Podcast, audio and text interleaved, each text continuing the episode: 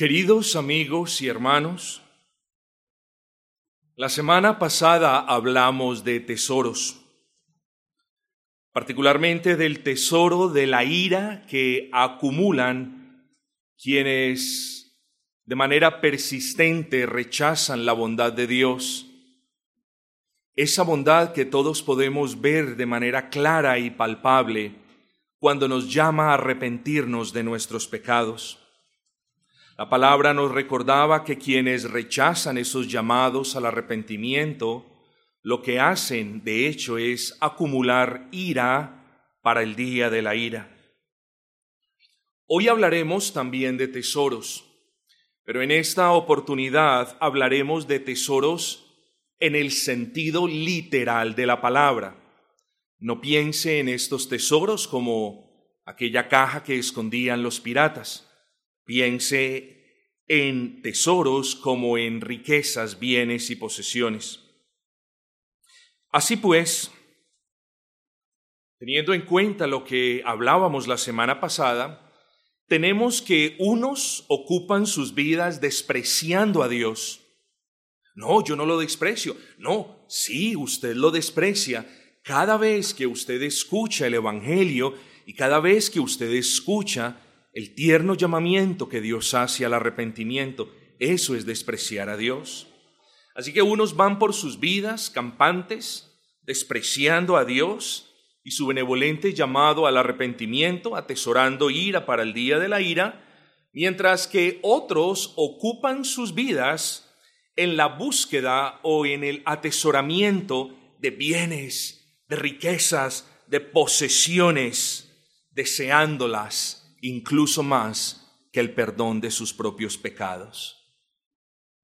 El punto es que quienes persisten en buscar bienes y posesiones, en atesorarlos y guardarlos y conservarlos, además de hacer estas cosas en el sentido literal de la palabra, también están atesorando la ira de Dios. Así que note que aquí hay un común denominador, aquí existe algo común entre quienes atesoraban la ira de Dios al despreciar el llamado al arrepentimiento, entre esos moralistas religiosos de los que hablamos y estos materialistas de los que vamos a hablar en la mañana de hoy. La pregunta es, ¿por qué? Muy bien, porque están tan ocupados consiguiendo o anhelando o codiciando los tesoros de este mundo que no tienen tiempo para considerar a Dios y no les queda tiempo para considerarse a sí mismos, ni su propio estado, ni sus almas. Están en un estado moribundo, pero al parecer eso no les importa tanto como atesorar las riquezas que sus corazones anhelan. Piense en esto. Piense en, piense en un materialista como una persona moribunda que hoy come feliz y bebe gozoso y contento, sin saber que al final de la parranda caerá muerto producto de una larga enfermedad a la que nunca le prestó atención. Así es lo que vamos a leer en un momento, cuando Dios le dice al amante de las riquezas, de los bienes y de las posesiones, necio. Has ocupado tu vida atesorando y atesorando y atesorando y no sabes que esta noche vienen a pedir cuentas de tu alma. Y el título que nosotros tenemos en la mañana de hoy sencillamente es El materialista y sus tesoros. El materialista y sus tesoros. Y el materialista lo podemos ver de manera clara en Lucas capítulo número 12, Lucas capítulo número 12, texto alrededor del que vamos a meditar en esta noche. Lucas capítulo 12, versículo 18. Y dijo, esto haré, derribaré mis graneros y los edificaré mayores, y allí guardaré todos mis frutos y mis bienes. Y luego diré a mi alma, alma, muchos bienes tienes guardados para muchos años, repósate, come, bebe, regocíjate. Para efectos de este sermón, queridos amigos, es bueno que definamos qué significa ser materialista. Sencillamente hablando, materialista es una persona cuya prioridad en la vida son las cosas materiales. Una persona materialista es una persona que tiene como prioridad la consecución del dinero, el cuidado extremo de sus posesiones, el anhelo obsesivo de las riquezas y toda aquella cosa material cuya tenencia le represente placer, satisfacción u orgullo. Esa es una persona materialista. Los materialistas, y esto es importante que usted lo asimile porque los materialistas no siempre son personas ricas, como fue el caso de la parábola. Los materialistas pueden ser personas pobres, humildes o millonarias. Pueden tener poco o pueden tener mucho. Pueden ser de una clase o de un estrato bajo o de un estrato alto. Porque ni el estrato, ni la clase, ni lo que tienen, ni lo que no tienen define al materialista. Lo que define al materialista es su amor por el dinero que tiene o que no tiene y su empecinamiento en conservarlo si lo tiene o en obtenerlo si no lo tiene.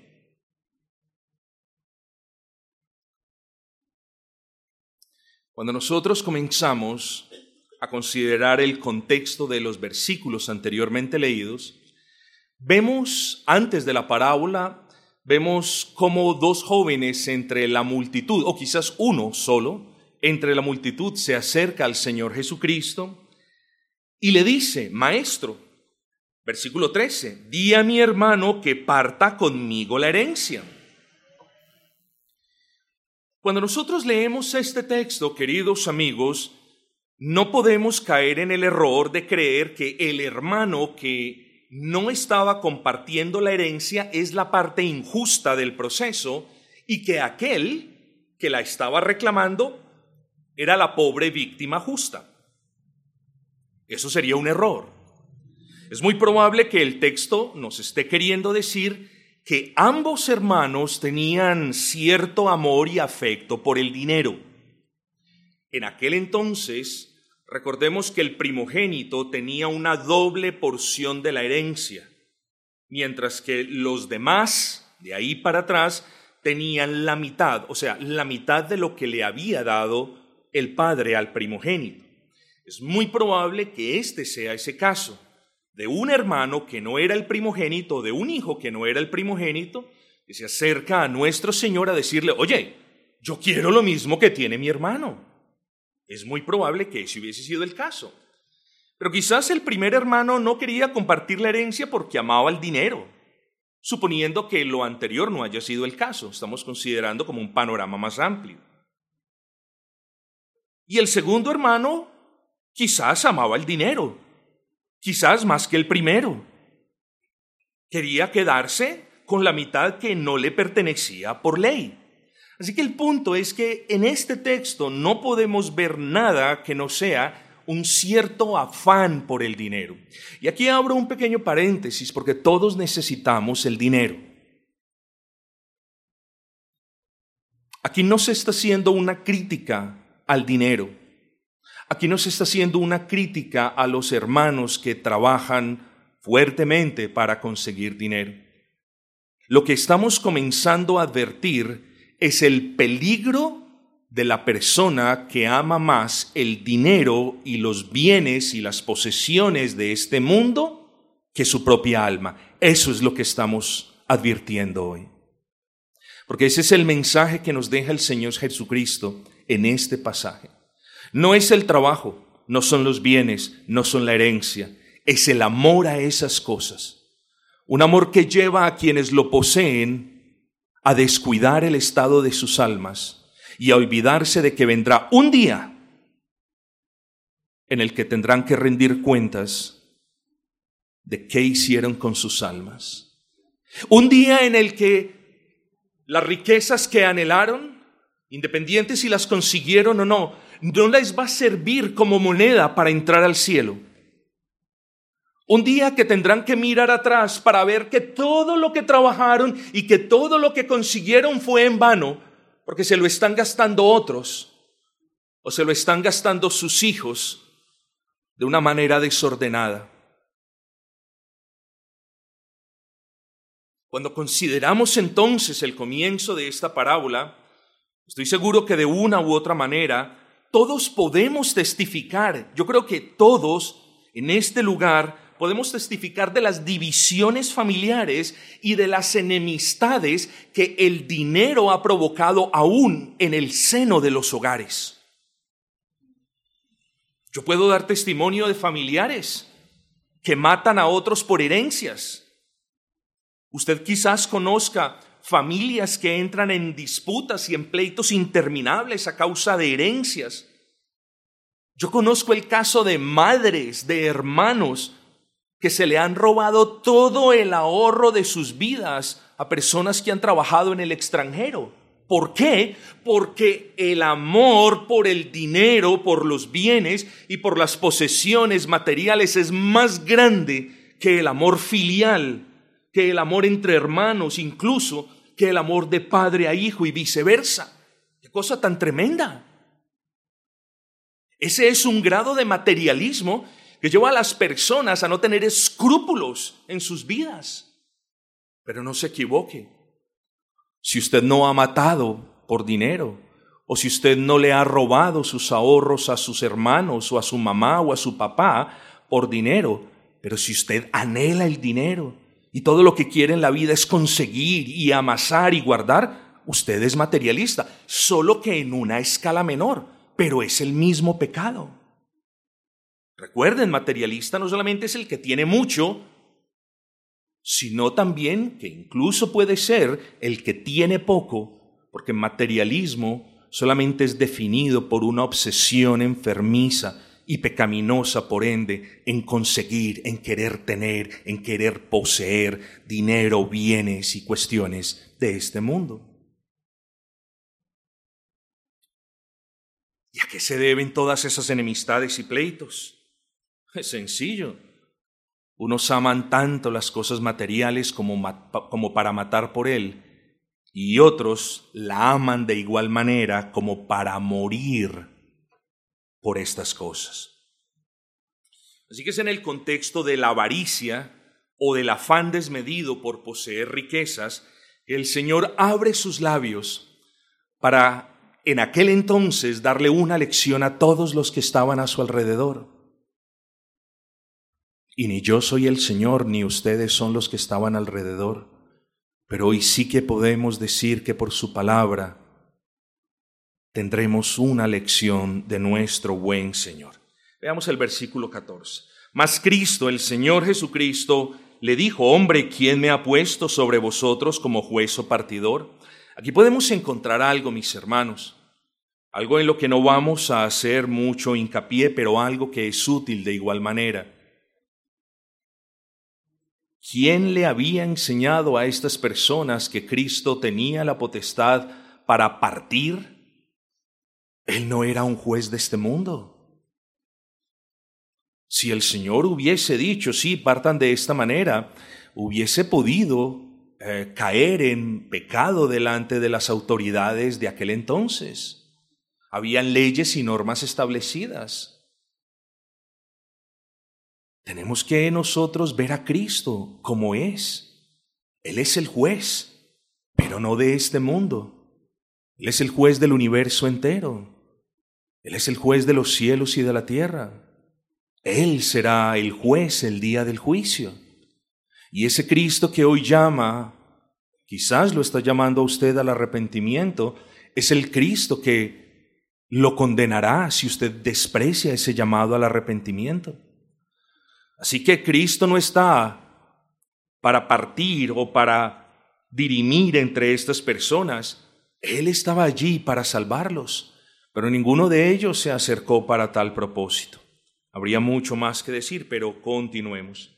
Y les dijo palabras de Cristo, miren la advertencia, mirad y guardaos de toda avaricia. o con esto, porque la vida del hombre no consiste en la abundancia de los bienes que posee. Vaya enseñanza tan magistral. La vida del hombre no consiste en la abundancia de los bienes que posee. La vida del animal consiste en comer y en reproducirse, y el animal muere sin pena ni glorias. Pero amigos, así no es su vida.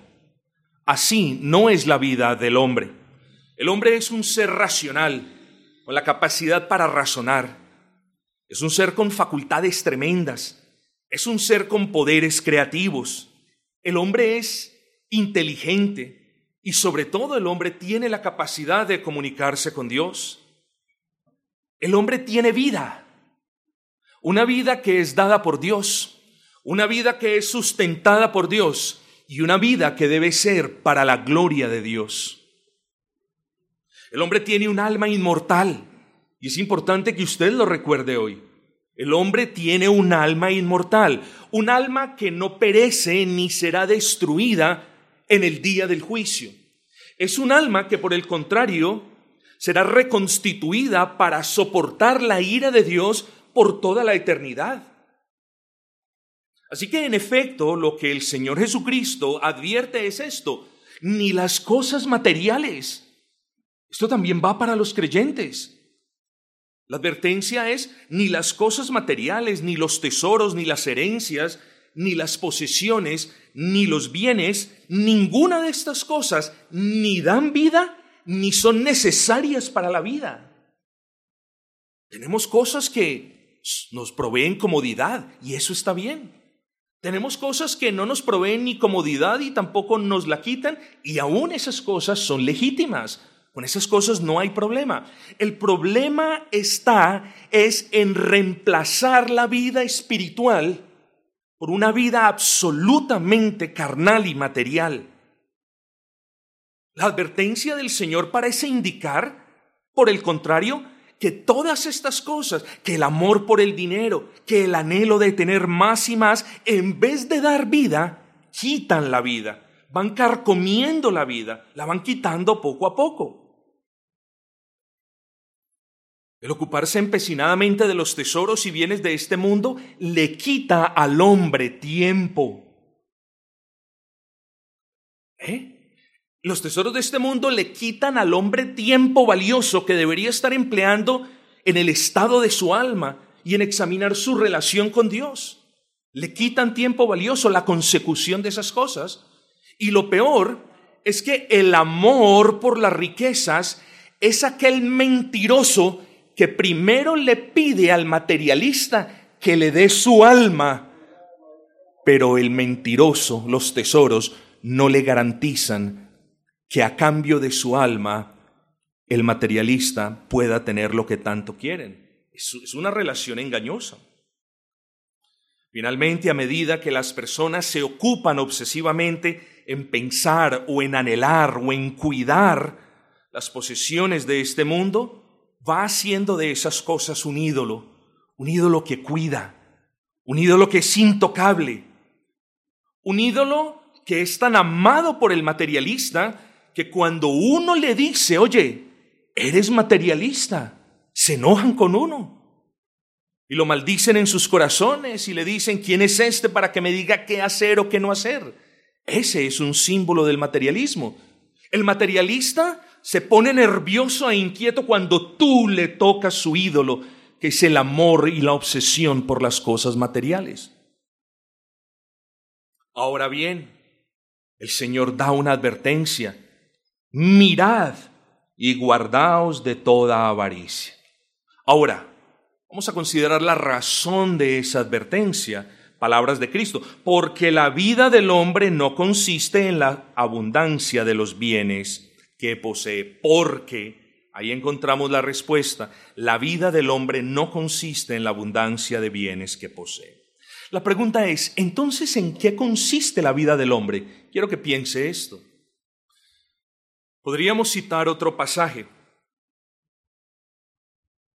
Podríamos citar el pasaje en el que el Señor Jesucristo en el Evangelio de Juan dice, y en esto consiste la vida, que te conozcan a ti al único Dios vivo y verdadero y a Jesucristo a quien tú enviaste. Podríamos citar ese pasaje.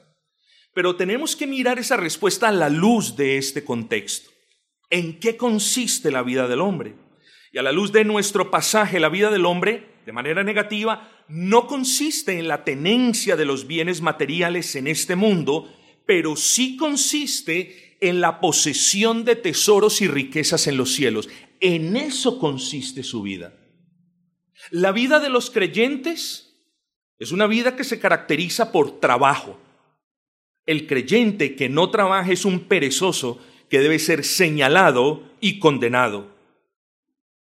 Pero una cosa es trabajar para vivir y otro pecado muy grande es que el creyente viva para trabajar, exponiéndose así a un amor por las cosas materiales. Así que queridos hermanos, la vida en realidad consiste en la posesión de tesoros y riquezas, no aquí en la tierra, donde la polilla y el orín corrompen, sino en los cielos. La vida del hombre consiste en aprovechar los días por el que, eh, en los que él transita por este mundo, haciéndose tesoros en los cielos. En eso consiste la vida del hombre. Así, que en términos de la expresión del versículo 21, versículo 21, así es el que se hace así, para sí tesoro y no es rico para con Dios. En términos de esa expresión, la vida del hombre consiste en ser rico para con Dios, es decir, en abundar en las riquezas que solo Dios concede en su gracia. En eso consiste su vida, si usted es un creyente. La vida del hombre no consiste en pasarse todos los días de su vida esclavo de un negocio, esclavo de una profesión o esclavo de una meta. Tenemos negocios, algunos de ustedes lo tienen. Tienen profesión, muchos de ustedes la tienen, gracias al Señor. ¿Tenemos metas? Por supuesto que sí, pero la vida suya no consiste en sacrificar el estado de su alma por querer agarrar de nuevo quizás lo que Dios nunca le ha dado y probablemente lo que Dios nunca le dará. No juegue la ruleta de voy a sacrificar mi alma, pero yo sé, yo sé que Dios me va a dar. Nunca juegue esa ruleta, porque ninguno sabe qué Dios le va a dar o qué Dios no le va a dar. Así que lo más sabio y lo más seguro es no arriesgar el estado de nuestras almas. La vida del hombre consiste entonces, en el contexto de nuestro pasaje, en ser rico para con Dios, o lo que es igual, en tener una herencia en los cielos. En eso consiste la riqueza y la vida de los hombres. Es correcto inferir que la persona materialista es engañado, como lo mencioné hace un momento, por aquello que más ama y por aquello en lo que más confía. Su amor por las cosas y los bienes terrenales le dicen, dame tu alma, pero a cambio no te aseguro si me entregaré a ti. No juegue ese juego peligroso, amigo. No lo juegue. Luego tenemos, hermanos, en el desarrollo de este texto los versículos 16 y 17. Ya aparte de esa avaricia que él había percibido el Señor en los corazones de estos, dice el versículo 16, también le refirió una parábola diciendo la heredad de un hombre rico había producido mucho, y él pensaba dentro de sí diciendo, ¿qué haré? Porque no tengo dónde guardar mis frutos. ¿Eh? Y dijo, esto haré. Derribaré mis graneros y los edificaré mayores, y allí guardaré todos mis frutos y mis bienes. Noten, noten esa primera parte del engaño de una persona que ama el dinero, que ama los bienes, que anhela y codicia las posesiones de ese mundo. Esa primera parte de, de este engaño consiste en que el hombre emplea su vida emplea su vida para guardar los tesoros, sean estos pocos o sean estos abundantes. Es decir, pasa su vida intentando amasar y guardar y guardar. Y de hecho, note la aclaración que hace Richard Baxter. Dice, el materialista ocupa la mitad de su vida en conseguir los tesoros y la otra mitad cuidando sus tesoros y por lo general al final de sus días nunca los disfruta. Pasa la mitad de sus días amasando, poco o mucho, no importa, amasando, amasando, amasando, amasando, consiguiendo, consiguiendo, guardando, y lo que le queda de vida pasa atemorizado y angustiado guardando, intentando guardar para que los ladrones y demás no se lo coman, no se lo roben, no se lo lleven. Y dice Richard Baxter, entonces, y a la final gastó su vida y no pudo disfrutar nada de lo que tuvo. Eso es lo que nosotros vemos en este texto. Vemos a un hombre muy pudiente, a un hombre muy rico, a un hombre cuya cosecha había sido abundante, a un hombre que quizás no tenía necesidad de trabajar, pero vemos a un hombre centrado no en Cristo, no en Dios, no en su alma, sino centrado en cómo voy a mantener los bienes materiales. Eso es lo que más importa en mi vida, según este hombre. Ah, ya sé, voy a ser sabio, voy a ser sagaz, voy a ser inteligente, voy a levantar, voy a derribar un granero, los que tengo no son suficientes, y voy a elevar graneros mayores y allí guardaré todo lo que tengo. Y la otra parte del engaño es consecuencia de la primera.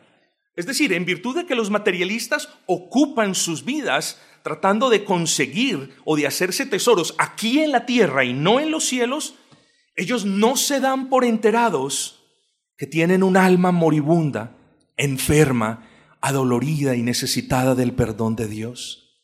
No se dan cuenta, están ocupados en sus asuntos. Miran sus granos y la cosecha y dicen, no tengo que cuidar todo esto.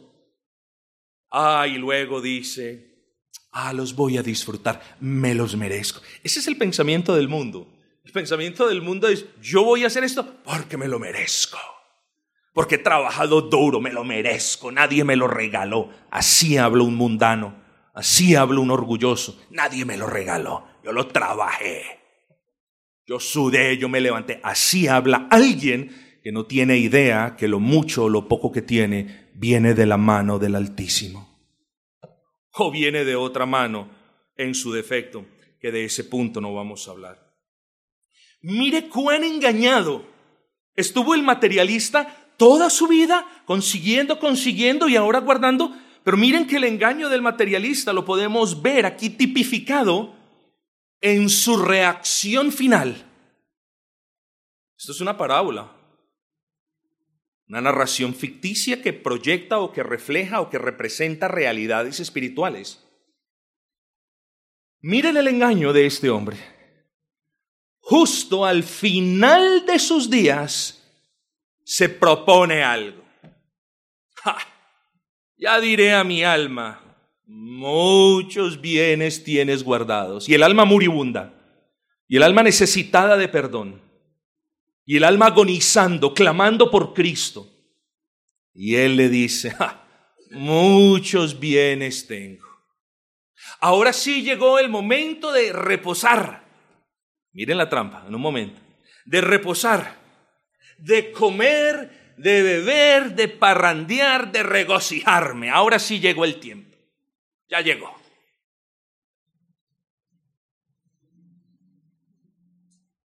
Este hombre representa a todas las personas que viven en el aquí y por el aquí y el ahora.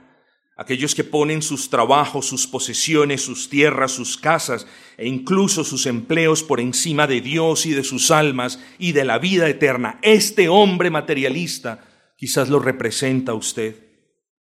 Este hombre de esta parábola refleja el engaño espiritual en el que muchos se encuentran. Porque muchos han decidido construir su filosofía de vida de la siguiente manera. Bueno, primero me voy a hacer tesoros.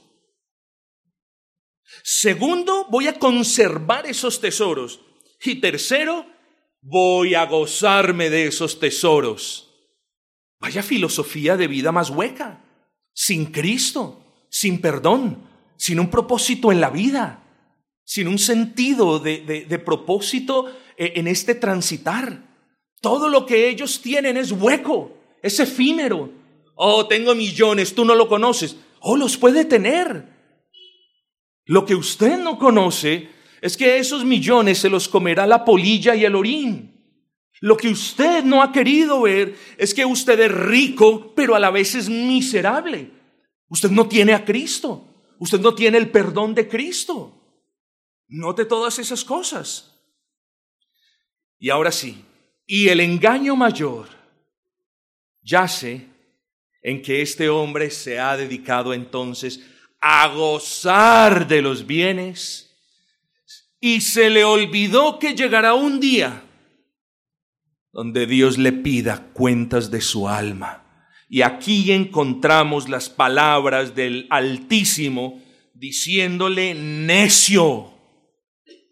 ¿Cuántas veces escuchaste el Evangelio?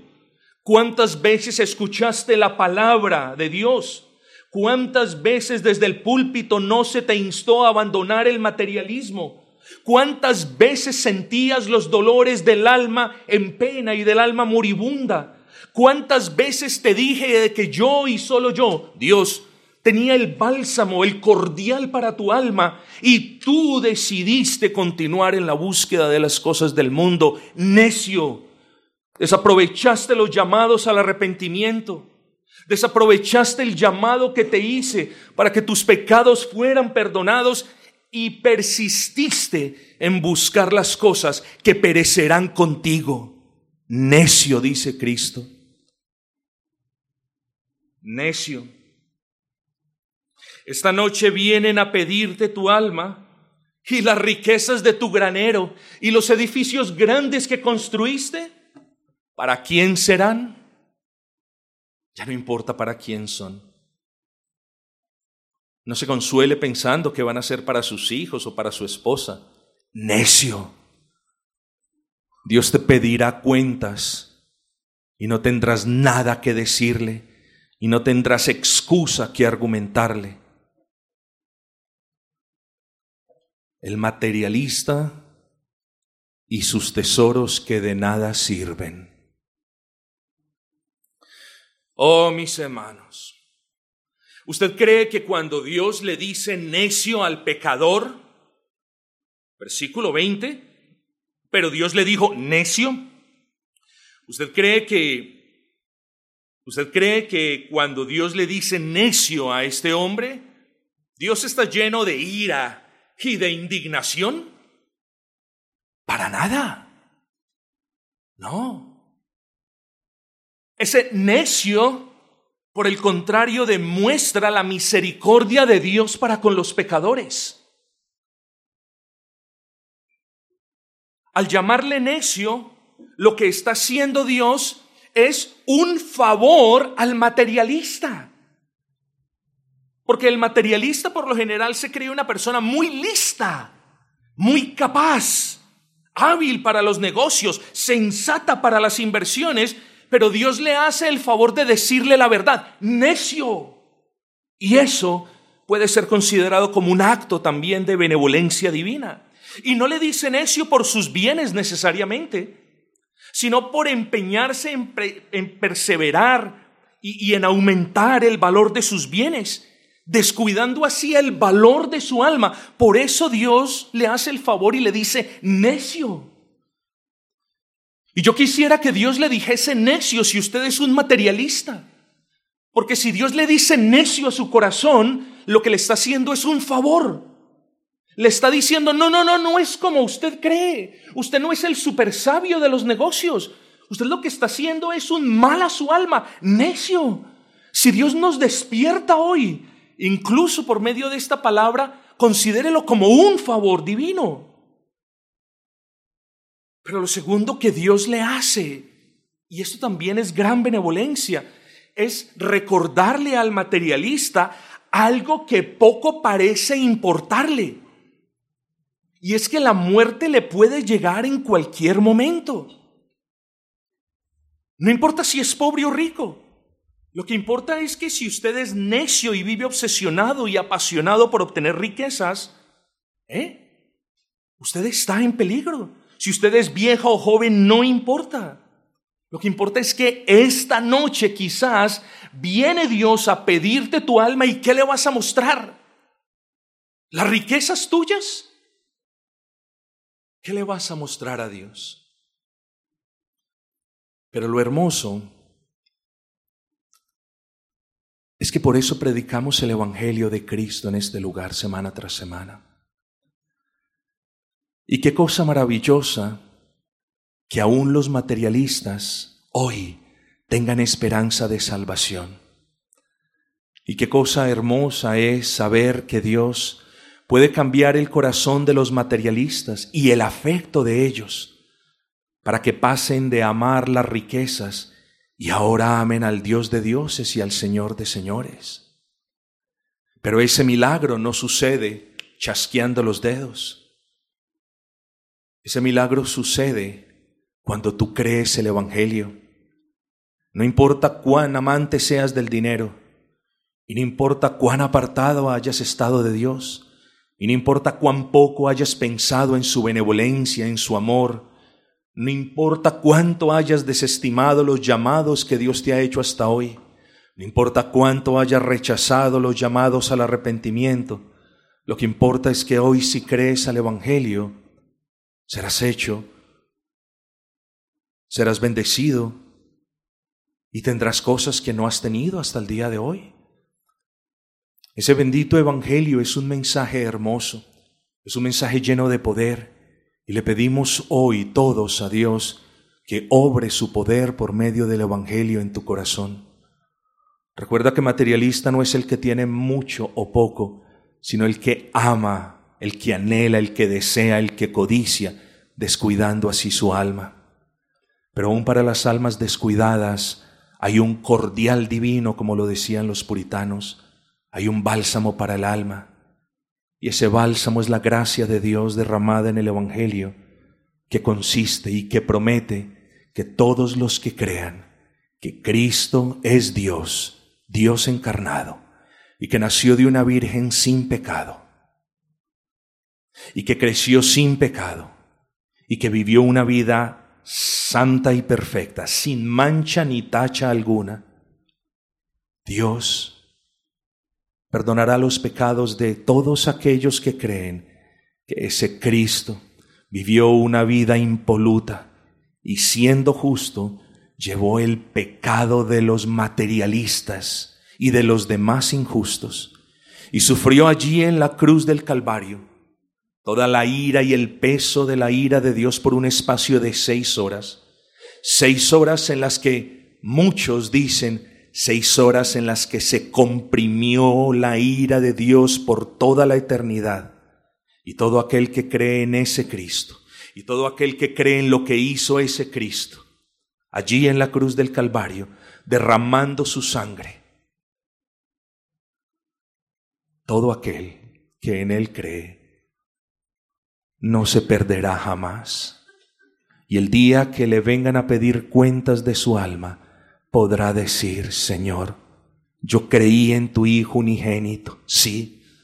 Alguna vez amé las cosas del mundo e idolatré las cosas del mundo e ignoré el estado de mi alma. Pero un día me dijeron que si creía en ese Cristo y en lo que Él había conseguido en la cruz del Calvario por mí, un día me dijeron que si creía en Él y en su vida y en su obra y en su muerte y en su gloriosa resurrección, yo tendría perdón de pecados. Así que Señor de mi alma no te puedo hablar mucho, pero lo único que sí sé es que tu Hijo, mi Señor Jesucristo, me liberó y pagó el precio que yo debía haber pagado. Bendito Evangelio, es la única esperanza para el materialista, es la única esperanza para los pecadores. Tenga cuidado, palabras de Cristo. La vida del hombre no consiste en la abundancia de los bienes que posee. La vida del hombre consiste, versículo 21, no en hacerse tesoros para sí mismo, sino en ser ricos para con Dios. La vida del hombre consiste en ser ricos para con Dios, en tener una herencia en los cielos que solamente Cristo puede dar. Bendito sea nuestro gran Señor y bendito sea el Evangelio que es la esperanza de los materialistas.